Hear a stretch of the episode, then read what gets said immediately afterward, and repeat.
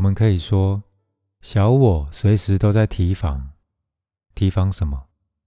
提防任何可能会缩减他自己的事物。当这种情形发生的时候，这个自动化的小我修复机制，也就是所谓的防卫机制，很快就会启动，来修复这个心理形式上的我。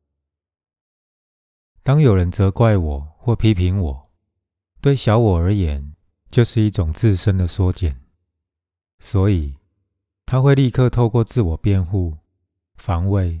责怪的方式，试图修复被缩减的这个自我感。对小我来说，对方是对是错并不重要，他对自身的防卫保护比对真相有兴趣多了。而这种防卫保护是针对心理形式的我。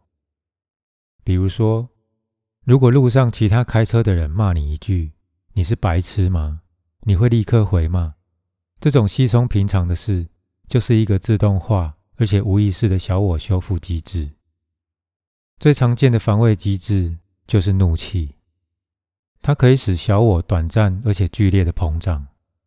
所有的修复机制对小我来说都很理直气壮，但实际上却是功能失调的。功能失调到最极端的例子，就是肢体暴力，以及在冠冕堂皇的幻想中自我欺骗。有一种特别强而有力的灵性修持，就是有意识的允许小我被缩减，而不试图去修复它。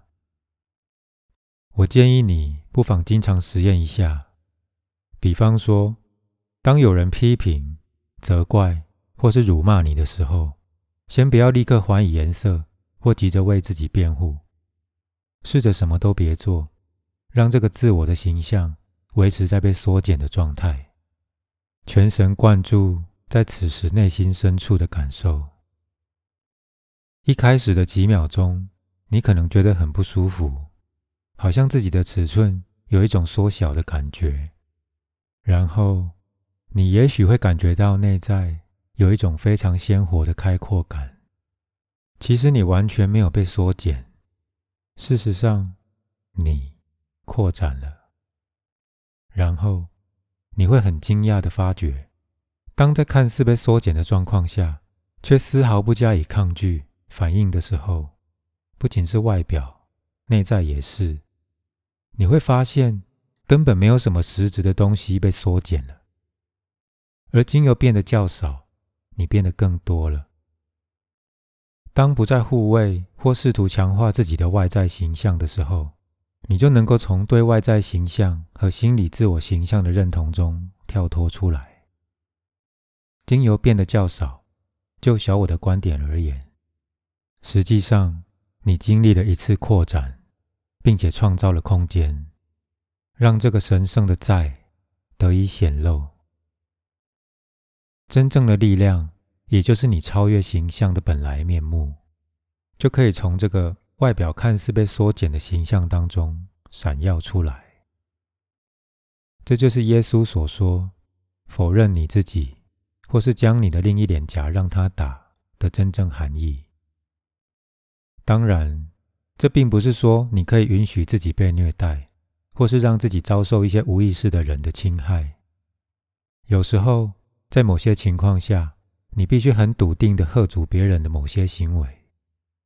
少了小我的防卫心作祟，你的话语会带着力量，但没有过度反应的蛮力。必要的时候，你也可以坚定的而清楚的对某人说不，而这正是我所谓的高品质的不，不含任何的负面心态。尤其是当你甘于默默无闻，甘于退居幕后，你就能和宇宙的力量合一。在小我眼中的弱点，实际上却是唯一的真正力量。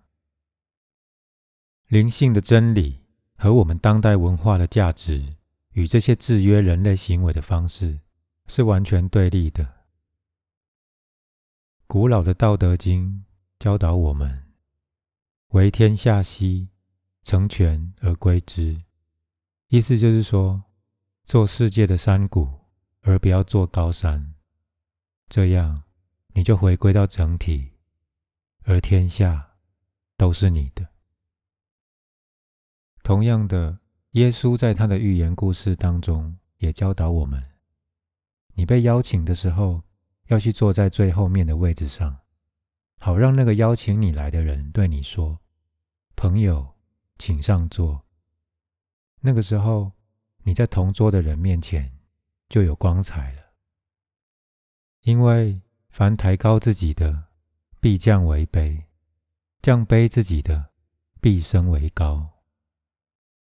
这个修辞方法的另一面，就是避免借由炫耀来强化自我，避免强出头、特立独行，刻意强化自己的形象或吸引他人注意。有时候，当每个人都在表达意见的时候，你也许可以保持沉默，然后感觉一下当时的感受。